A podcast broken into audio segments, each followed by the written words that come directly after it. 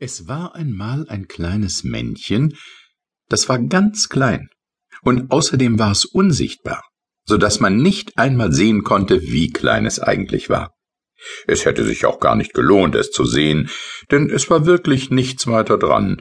Es lief nur immer herum und war eben da. Bloß so.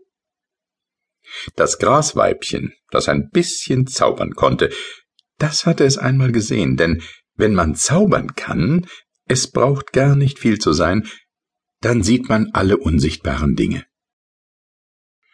Es lohnt nicht, das Männchen zu sehen, sagte das Grasweibchen, nachdem es ein bisschen gezaubert hatte. Es ist ganz klein, hat ein Köpfchen, dick und dumm wie eine Kartoffel und dünne lange Beinchen, wie eine Heuschrecke, sonst nichts. Es sieht aus wie dürres Holz, nicht so schön grün wie ich. Es läuft nur immer herum und ist eben da, bloß so. Mehr kann ich nicht sagen.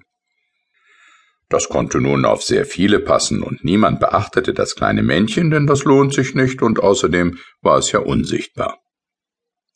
Das kleine Männchen aber ärgerte sich sehr, dass es von niemandem gesehen wurde, und es lief auf den Markt, wo eine dicke Marktfrau unter einem roten Schirm saß und mit Pantoffeln handelte.